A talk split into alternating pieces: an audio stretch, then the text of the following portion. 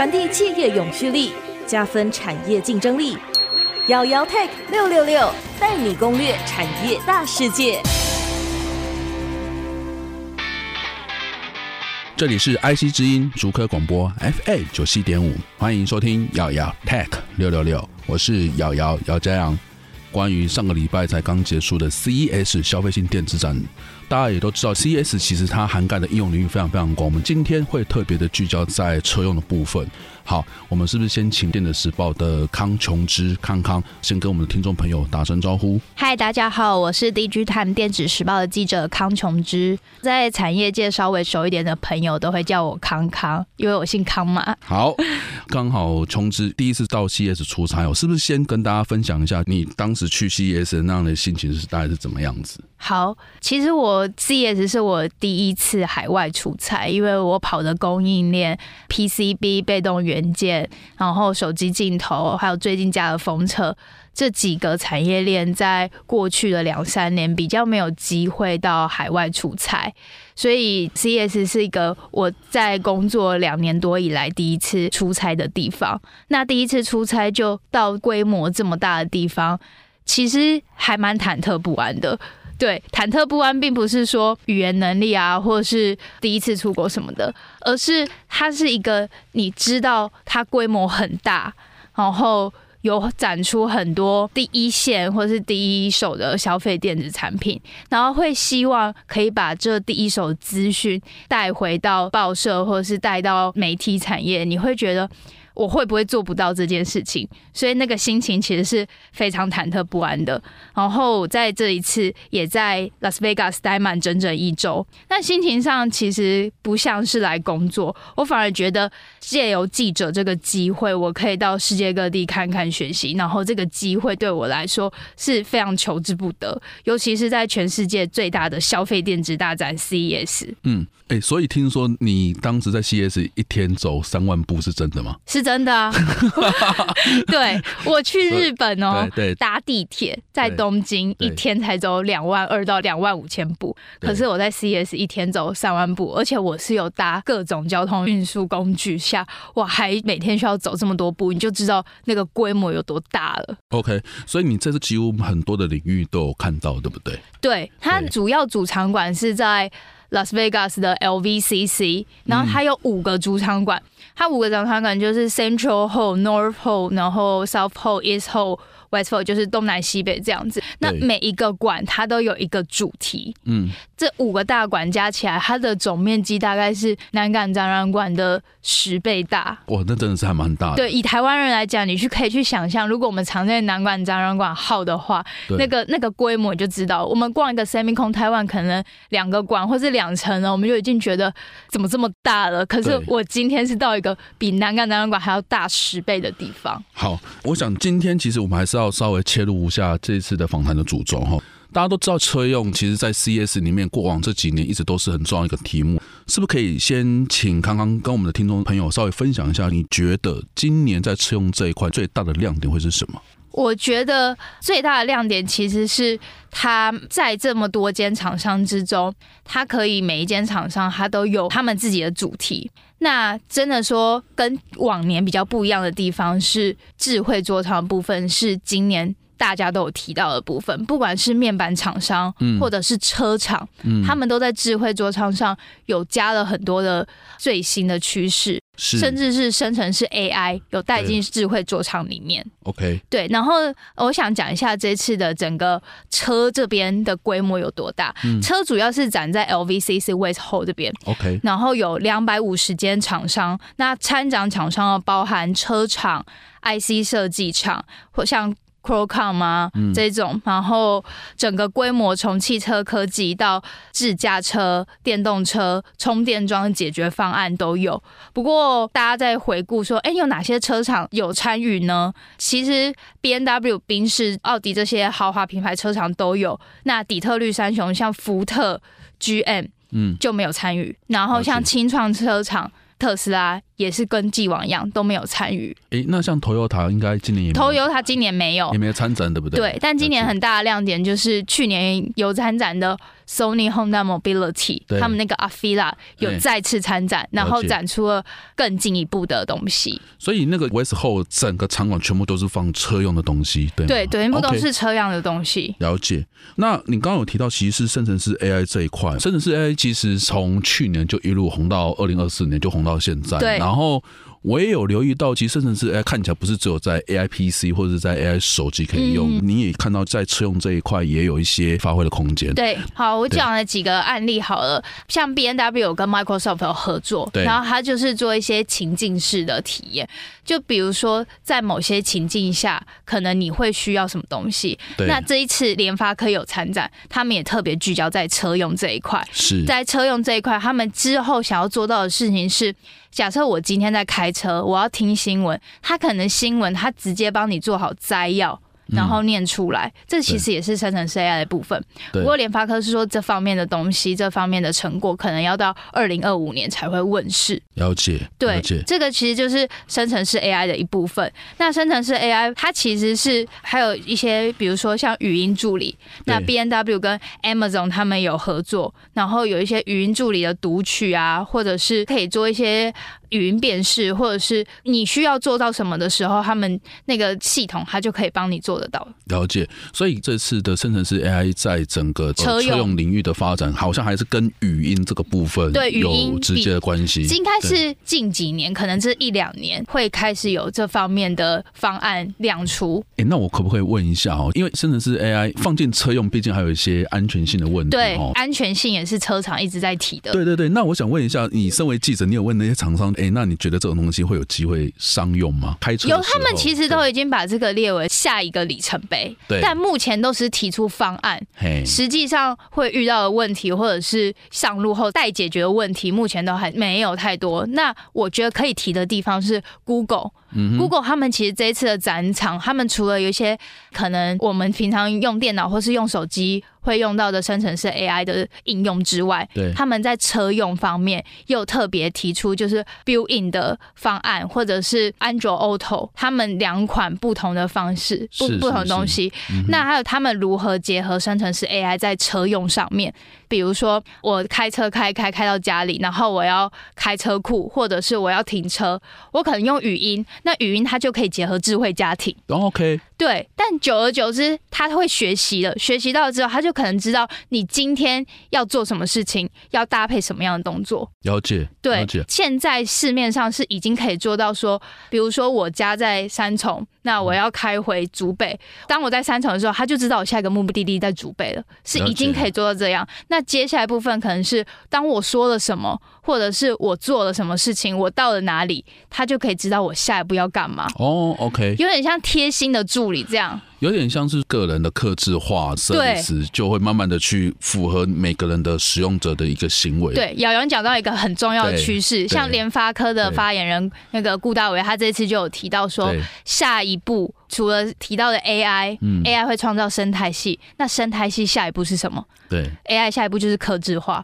就成为每个人的贴心助理。了解，对，所以这件事情其实大家应该会是一起努力，不论是晶片公司也好，或者是你刚刚提到的像 Google，然后还有像是 BMW 或 Benz，其实应该都会想要去对朝那个方向去做一个发展。就连这次 SK 海力士他们也有参展，然后他们规模更大了，他们今年第一次举办 Media Days，然后 DIGITIMES 很有荣幸的成为唯一台参与的台湾媒体，是，然后我就是在现场。他们不是只做记忆体吗？他们是做记忆体，可是他们这次展出还。还有展出氢能车哦，氢气的那个氢。哦，OK OK OK。对，然后他们把整个展场打造的跟就是游乐园一样，然后他们用他们的记忆体，类似他用生成式 AI 生成出你的自画像，然后你可以去印出来。对，对，然后 SK 海力士的执行长他就有特别提到说，未来下一步。他们要做的事情就是针对每个客户去做客制化的方案。不过，他单用记忆体来做，其实没办法做生成式 AI。对，但是做生成式 AI 都必须用他们记忆体。对，那我的意思是说，他可能还是要搭配一些像是处理器的部分，对对对对，才能把这东西做出来。但他也讲到趋势，就是三个字：客制化。OK，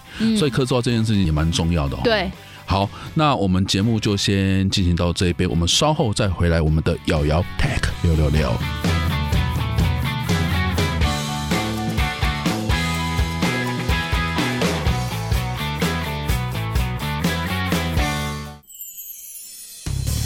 欢迎回到瑶瑶 Tech 六六六，我是瑶瑶姚家阳。我们的节目呢，除了在 IC 之音官网 AOD 可以随选随听以外呢，也会同步在 Apple、Google 的 Podcast、Spotify 还有 KKBOX 都有上线。欢迎各位呢，可以上 Podcast 搜寻瑶瑶 Tech 六六六，记得按下订阅，才不会错过每集的节目哦。好。上半段呢，我们邀请到的是 DIGITIMES 的记者康琼芝康康来分享一下，在今年的 CES 车用的部分，他所见所闻。那我想后半段呢，其实还是要延续这样的一个话题哦。接下来就是请康康呢稍微再聊一下，今年大概是有两百五十家的厂商去参展哈。就你的观察来讲，我们如果把整个汽车产业把它做切分，把它分成车厂，或者是说软体公司，或者像是镜面公司，您觉得大概有哪一些领域的？公司的能见度，它是相对来讲是比较高的。然后你大概跟哪一些业者互动又比较多？其实 CES 它是全球几大车厂他们都必须参加的展览之一。对对，所以尤其是这几年在电动车特别发达的情况下，嗯，车厂或者是想要往汽车领域这边的 IC 设计啊，或者是供应链，都会更关注 CES 这边的动向。对，那这一次在整个 West 专门展车用相关的这边展览下，我观察到，除了车厂之外，专、嗯、做充电桩这个东西的、嗯、呃厂商比例也是有提高。OK，他们都会是围绕在车厂旁边，像是在 B N W 旁边就是有 ABB，就是做充电桩组装厂的 ABB，、嗯、然后台泥很特别哦，对，台泥也进到 CES 了，尤其进到主场馆。他那个是不是台泥转投资的公司？嗯，他们合作伙伴。OK，合作伙伴。对，合作伙伴还有旗下在意大利那边 Nova 就做储能相关的。了解。那他们台泥这次展出了充电桩。他们还有展出储能，然后整个一体的，是全场唯一这样子展的。然后我在台泥那边也是有逗留一下子，因为台泥是我跑线第一家公司，oh, 跟台泥蛮熟的。然后也想大家也去恭喜一下说，说哦，你们进到 CES 了，了解，更进一个里程碑。对，然后有问他说，哎，你们在 ABB 旁边，这样对你们来讲是竞争关系，还是其实 ABB 有助攻？这样，那他们给我的反应是，其实大家都会看车子，也会顺便看充电桩。那他们是在场唯一一个充电桩结合储能设备的。嗯哼，那这整个设备下来，尤其是美国这边的厂商或是业者。来问的询问度非常高，四天下来差不多有五十家来问，然后真的有可能会进到下一步的有十家。OK，对，所以他们其实发现到潜在市场蛮大的，在美国这边，尤其他们储能这一方面。相较台湾来讲，可能他们因为有受到一些关之后碳税啊、碳费的压力，对对，所以他们更重视这些再生能源的部分。呼应到刚刚刚刚你讲的部分哦，因为其实这几天哈，我也是刚刚有准备一个演讲，也是要讲一下 CES 车用。然后我看到台泥的部分，我有稍微留意到，看起来他是想要去强化那个电网的韧性，对，所以他必须在很多地方都要有一些储能、一些布点，对，会是这样子的一个需求。对，尤其他们的能源会又比我们更需要。到这方面的电网啊，对，因为他们过去可能电网比较老了，是，然后要步行的，对，所以这时候大家就会去考量到什么样的能源能够更永续，对，永续、包容性 AI，这是 CES 这次提到的三大主轴，是是，对，然后不少厂商也除了提到他们做的任何的解决方案是必须达到永续的，对，还有材料要能够再生，Panasonic 尤其提到他们的再生材料。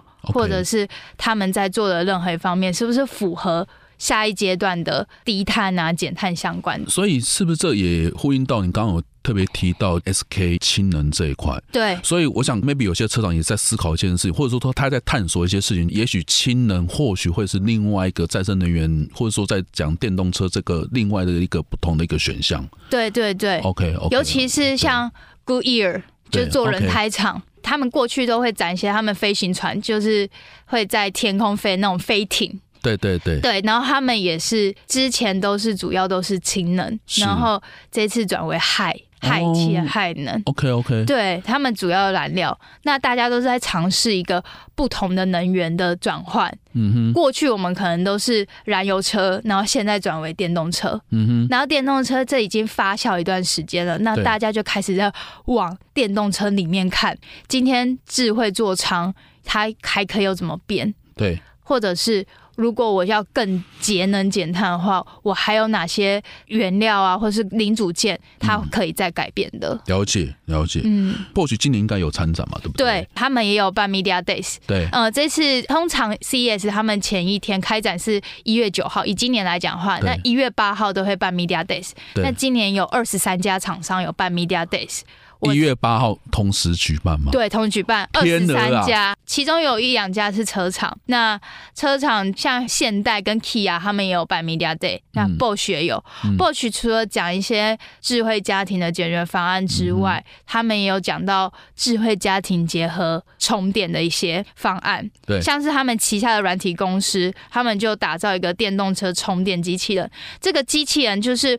我们现在的充电桩都是你充电了之后，可能一百趴了，它还是充着。嗯哼，那这样子其实会蛮浪费电的。对，那他就打造一个机器人，是我这一台充饱了，或者充八成了，自己换到下一台。哦，OK。对，假设你今天有两台车，或是整个停车场都需要充的时候，这个就派得上用场。OK，对，但是目前还没有问世，就是有推出像这样子的一个自动充电机器人，是那个机器人自己去充，去找下一台车。哦，是这样子哦。对，就是你可能一整个晚上好了，你晚上八点到隔天早上八点，你不可能充一整个半天嘛，充十二个小时，他可能充满已经四个小时，他就去找下一台车，等于他整个晚上他可以充好几台车。所以他那个。充电桩是可以移动的，对，对，它是一个机器人。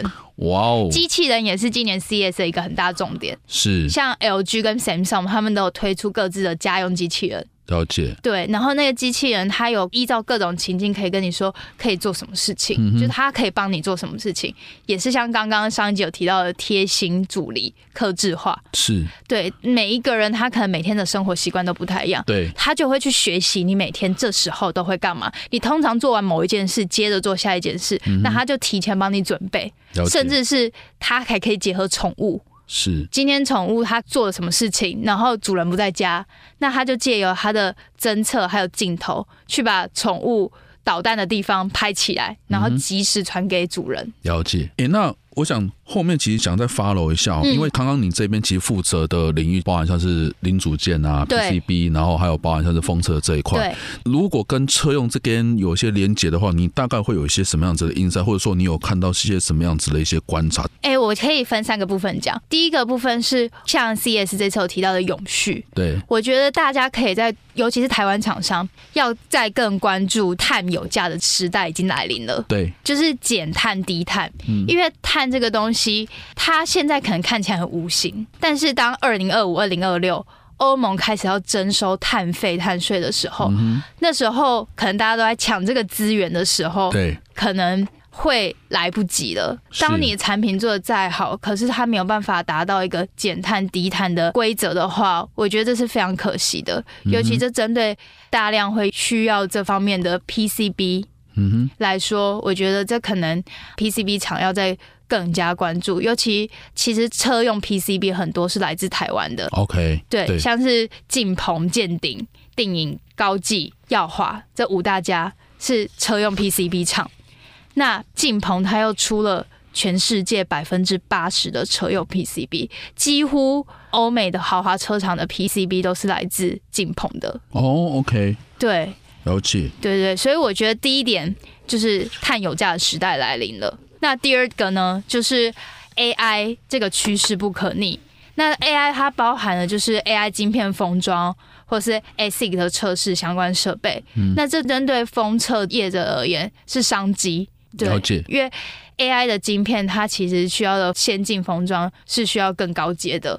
那这个可能是对封测业者来说是个蛮大的商机。那今年 CES 提到的三个东西。AI AI 还是 AI，对，就连我们这一次的整个主视觉都是生成式 AI 是制成的。嗯、那最后一个就是使用者体验，对。那在使用者体验这边，看似跟 PCB 还有封测这边没有太大的关系，但是我觉得科技始终来自于人性，对。所以不管是在呃设备上，或者是在整个制程。